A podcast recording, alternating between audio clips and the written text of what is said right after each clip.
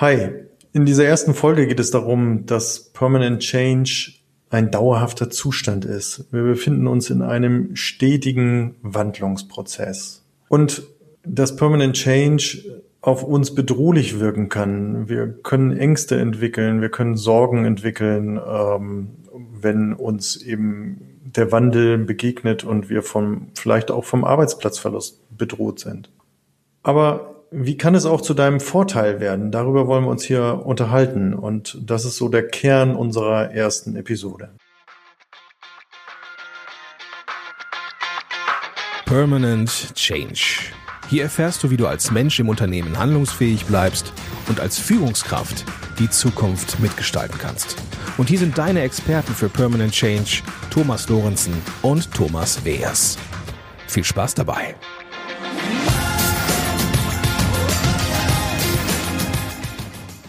Hallo, ich bin der Thomas Weers.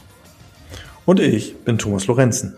Und wir beiden beraten und begleiten Unternehmen dabei, durch diesen permanenten Wandel, den Thomas gerade schon angesprochen hat, einen Wettbewerbsvorteil zu bekommen.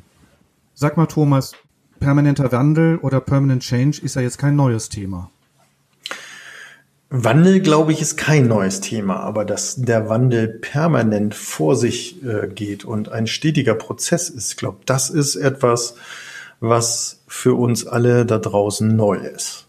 Und das war ja auch der Punkt, wo wir gesagt haben, wir wollen uns darüber unterhalten. Und, und ich fand äh, oder finde dieses Beispiel so schön, wenn man eben äh, mal gelesen hat, dass die erste Telefonzelle, die wurde 1881 bei dir in Berlin aufgebaut. Und die letzte wurde im Jahr 2019 in Südbayern wieder abgebaut. Das heißt also, wir haben über 100 130, 138 Jahre ähm, das Zeitalter der Telefonzelle miterlebt. Aber das erste Smartphone, das ist gerade erst mal 13 Jahre alt, also im Jahr 2007 äh, von Apple vorgestellt. Und jetzt haben wir 2020. Und jedes Jahr erleben wir im Prinzip immer wieder eine Neuerung auf dem Bereich des Smartphones. Aber wie war das eigentlich mit den Entwicklungszyklen, von denen du mal gesprochen hast, Thomas? Also nach Kondratjew sind ja die Entwicklungszyklen so um die 50 Jahre und wir stellen ja gerade auch fest, und das so wie wir beide als Experten in Unternehmen ja auch aktiv sind, stellen wir ja auch fest, dass diese Entwicklungszyklen von Produkten in den Unternehmen immer kürzer gesetzt werden. Also fast jährlich muss ja so eine Innovation vom Unternehmen neu aufgesetzt werden und stattfinden, damit so nach draußen das Gefühl gegeben wird, wir sind wettbewerbsfähig, wir sind zukunftsfähig und wir sind äh, am Markt und bleiben auch am Markt. Und das gibt Und das war früher, früher war es doch viel langsamer, oder? Das war früher viel langsamer, definitiv. Und, ähm, und diese Langsamkeit hat ja auch dem Menschen Sicherheit gegeben, Gewohnheiten, ne, man konnte sich einrichten. Mhm ähm, man hat sich wohlgefühlt, man hat so seinen Weg mit den Themen gefunden. So wie du das mit dem Telefon zum Beispiel besprochen, gerade vorgestellt hast. Dieses Telefon hat ja, wie du sagst, 130 Jahre lang uns begleitet. Und dann kamen Innovationen und haben auf einmal eine neue Technik, eine neue Handhabung ähm, zur Verfügung gestellt. Und dann haben wir Menschen unsere Schwierigkeiten oder unsere Herausforderungen mit diesen Themen uns ähm, neu einzulassen. Mhm. Und das hm. bringt ja auch Druck und Unsicherheit, den wir Menschen in uns spüren. Thomas. Absolut, weil ähm, Druck und, und, und Unsicherheit beziehungsweise ständiger Wandel kann ja auch Ängste auslösen. Also wir können Ängste entwickeln und sagen, wenn ich dem nicht, äh, wenn ich dem nicht folge, wenn ich dem nicht Schritt halten kann, ähm, dann äh, habe ich ja so ein inneres Bedürfnis nach Sicherheit und und wenn ich das nicht mehr habe, dann äh, empfinde ich Angst und, und Sorge, dass ich vielleicht morgen den Anschluss verliere und mein Arbeitsplatz unter Umständen auf dem Spiel steht. Und Thomas, du kommst ja, ja aus, der, aus der Finanzwelt. Wie, ist denn, wie sind denn da so die Veränderungen ähm, vorgegangen? Also sind, sind ja extrem. Also wenn, wenn ich mir beispielsweise das Versicherungswesen angucke, stehen die vor Riesenherausforderungen, eben ihre alten Rechensysteme in die neue Welt zu überführen. Und da müssen Systemwelten, wie man so schön sagt, migriert werden, was einen extremen Anspruch bedeutet. Und äh, auch Banken äh, gibt es ein ganz prominentes Beispiel gerade. Die haben also im, im gerade zu Corona-Zeit sich dann auch noch vorgenommen, ein äh, ein neues, eine neue Systemwelt einzuführen über Ostern und die sind heute noch jetzt im September dabei aufzuräumen ähm, und das müssen es wieder rückabwickeln, weil es nicht funktioniert hat. Und dieser riesen Image-Schaden, der bedroht natürlich ähm, auch die Bank und die Mitarbeiter in der Bank, ähm, die also wirklich Sorge haben davor, wie, wie existenzfähig, nachhaltig sind wir hier eigentlich noch. Und wo ich viel unterwegs bin in der Automobilindustrie, ist ja, ja. gerade ein ganz großes Thema der Innovation und der Zukunftsfähigkeit. Und ich stelle fest, dass diese Permanent Change, den, der ja jetzt auch in der Automobilindustrie angefragt wird, ja auch sehr, ähm, ich sag mal, bedrohlich wirken kann, weil Gewohntes aufgegeben werden muss und ein neues Denken ja auch stattfinden sollte oder könnte. Ja, wie, wie wird's dir denn gehen, wenn du was Gewohntes aufgeben musst? wenn du mich so direkt fragst, dann komme ich gleich mit meiner neurobiologischen Verständlichkeit und sage, also für mein Gehirn ist der Energieaufwand, was Neues zu lernen, immer, mhm. immer mehr Energieaufwand. Das heißt, ich muss meine Komfortzone verlassen. Und das ist ja. anstrengend für mich. Das, das, das, das zieht sich manchmal. Und dann sind die Veränderungen in so einem kleinteiligen Bereichen. Das ist dann auch so, oh nee, das will ich ja aber erstmal vermeiden.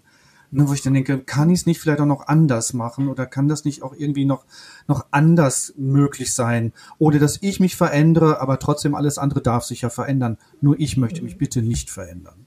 Genau, weil so, das, so wie du es schon gerade gesagt hast, neurobiologisch, ne, das Gehirn ist so aufgebaut, möglichst wenig Energie zu verwenden, wenn es irgendwie geht, immer auf dem Energiesparmodus zu sein ähm, und wenig Energie zu verbrauchen. Und ähm, Veränderung heißt neues Lernen, ähm, neues Ausprobieren und so weiter und so fort. Und, und das ist immer mit Aufwand verbunden, immer mit Energieaufwand. Und äh, das mag das Gehirn nicht so gerne. Also das ist das, was neurobiologisch dahinter steht.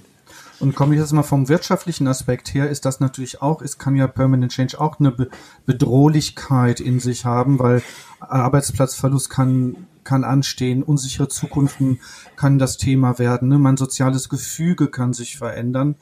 Also das ist immer so nach von heute auf morgen mh, hm, alles zusammenbrechen, also jetzt hier gerade die die äh, eine recht prominente Bank hier im Hamburger Umfeld gehört, dass eben sämtliche Führungskräfte sich im Juni ähm, haben neu bewerben müssen ähm, auf ihre Jobs und äh, sich also wirklich zwei Jahre bewähren müssen ähm, und dann entschieden wird, ob sie ihren Job noch behalten. Also das selbst das löst, glaube ich, Angst aus. Ähm, und, und glaube ich auch in den einzelnen Filialen eine, eine echt bedrohliche Dynamik, so will ich es mal beschreiben.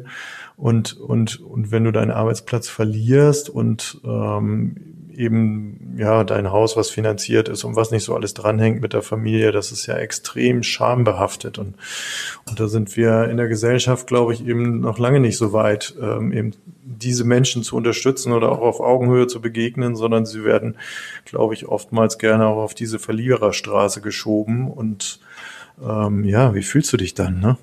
Genau, und da ist ja dieser Permanent Change ja auch vielleicht der Auslöser für psychologische Erkrankungen, die wir ja auch im Arbeitsalltag ja auch des häufigen, häufigen mitbekommen. Also beim, bei unseren Führungskräften oder bei meinen Coaches zum Beispiel, dass dann auch thematisch, Themen, Themen aufkommen zum Thema der psychologischen Erkrankungen. Ne, also dass solche Auswirkungen sich dann einfach auch zeigen bei den Menschen, dass dieser Permanent Change, der einerseits abverlangt wird, sich immer wieder neu aufzustellen, sich immer wieder auch neu zu erfinden, also auch dieser Optimierungswahn, der ja auch weil teilweise vorhanden ist, ne, der, das, das ist ja echt ein Druck und eine psychologische äh, Belastung, die, die den Menschen ausgesetzt werden. Genau, ein Kollege von uns sagte mir kürzlich, ähm, sagte, wir sind ja nur noch damit beschäftigt, uns äh, jeden Tag, jede Stunde selbst zu optimieren. Ja. Und, und das, ähm, gerade was du auch gesagt hast mit psychologischen Krankheiten, ähm, ja, das Thema Burnout ist so ein Stück weit in Anführungsstrichen gesellschaftsfähig geworden. Aber äh, wenn ich so durch die Unternehmen ähm, gehe, ich weiß nicht, wie es bei dir ist, aber da sind dann eben, wenn jemand äh, einen Burnout hatte, auch der wird eher als Verlierer gesehen, als Verlierer des Wandels. Und ich finde das ähm, schon ganz schön heftig. Ja, und wenn ich jetzt dieses Thema Burnout mal auf das, auf die unternehmerische Ebene hebe und sage, also auch Unternehmen können ja einen Burnout erleiden, wie zum Beispiel, also ich habe gerade so im Bild die Versicherungswirtschaft, ne? Also oder auch die ja. das Eventmanagement heutzutage durch Corona, da findet auf einmal ein erzwungenes Burnout statt und das macht ja. ja was mit uns Menschen und das macht ja auch was mit unseren Gefühlen, mit unserem Gefühl des, der Sicherheit oder des ich bin in meiner Gestaltungskraft. Dann dem werde ich ja dann teilweise ausgeliefert. Ja, und ich glaube, das ist aber auch eine schöne Überleitung, die du da sagst, äh, zu dem, was, was, was können wir denn daraus mitnehmen und welche Chancen stecken da drin. Das hatte ich heute Morgen eben im Radio gehört, ein Beispiel aus der Eventbranche, Messebau, die also ja komplett seit dem Lockdown auf, auf Null gestellt worden und der gesagt hat, also es ist von heute auf morgen hat nichts mehr stattgefunden. Alle Tourneen, alle Konzerte, alles ist abgesagt worden und sie haben äh, nichts mehr zu tun gehabt und ähm, haben dann eben die Corona-Soforthilfe, die Überbrückungsthemen, steuerliche Entlastung, alles was ging, inklusive Darlehensaufnahme genutzt. Aber es zog sich halt hin und äh, die haben dann eben sich auch hinterfragen, sagen, ja gut, was, was können da für uns für eine Chance drin stecken? Und haben dann ihren Proben, also ihren Probensaal, wo also die Konzertspieler sich vorbereitet hatten, äh, jetzt umgebaut in ein Streaming-Studio und bieten dann eben ihren äh, Künstlern an, dort äh, Konzerte zu veranstalten. Sehr großartig. Also das finde ich jetzt gerade ein tolles äh, ähm, Beispiel, wie man auch aus einem aus einem Wandel positiv herausgehen kann und auch wenn der Wandel nicht selbst inszeniert ist oder initiiert, dass dann auch etwas Gutes und etwas Neues daraus entstehen kann. Und das wollen wir ja, genau. das wollen wir auch in unserer Podcast-Folgen hier ja auch immer wieder aufzeigen, dass wir den Wandel also auch mit unserer Angst, die wir ja auch in uns spüren, wenn wir durch den Wandel gehen, auch diese Angst einfach mal als Richtungsweiser positiv nutzen können. Genau, weil, weil Angst wir, also Angst auch als etwas Positives zu sehen, nicht nur immer als etwas Bedrohliches, weil Angst auch eine Funktion hat. Sie soll uns vor etwas schützen. Und, und gerade dieses Beispiel mit dem, dem, ähm, mit dem Unternehmer aus der Eventbranche zeigt eben sagen, ja, der stand wirklich kurze Zeit, also nicht kurze Zeit, der stand vor dem Aus seines Unternehmens, vor der Insolvenzanmeldung und auch der ähm, hat dann in sich hineingehorcht, finde ich, ähm, sagen, gut, was kann ich daraus machen? Also mit dieser Angst, dass meine Existenz komplett vernichtet ist von heute auf morgen. Also das bedeutet doch, dass er diese Impulse, die er vielleicht aus seiner Angst heraus gehabt hat, realistisch angegangen ist und sich Handwerkszeug entwickelt hat, mit dieser Umsetzung dann für sich was Positives aus der, aus dieser, ich sag mal, Notsituation und aus dieser aufgestülpten ähm, Ohnmacht dann zu, zu leisten für sich. Ja, und das ist auch, auch ähm, interessant, ne? Also wir sind in der Angst ja auch, ähm, ne, also nimm den, den, den Hasen im, auf dem freien Feld oder sowas. Also Angst lässt uns ja auch verharren und stillstehen und wir sind gelähmt, wie du so schön gesagt hast, und können nichts tun.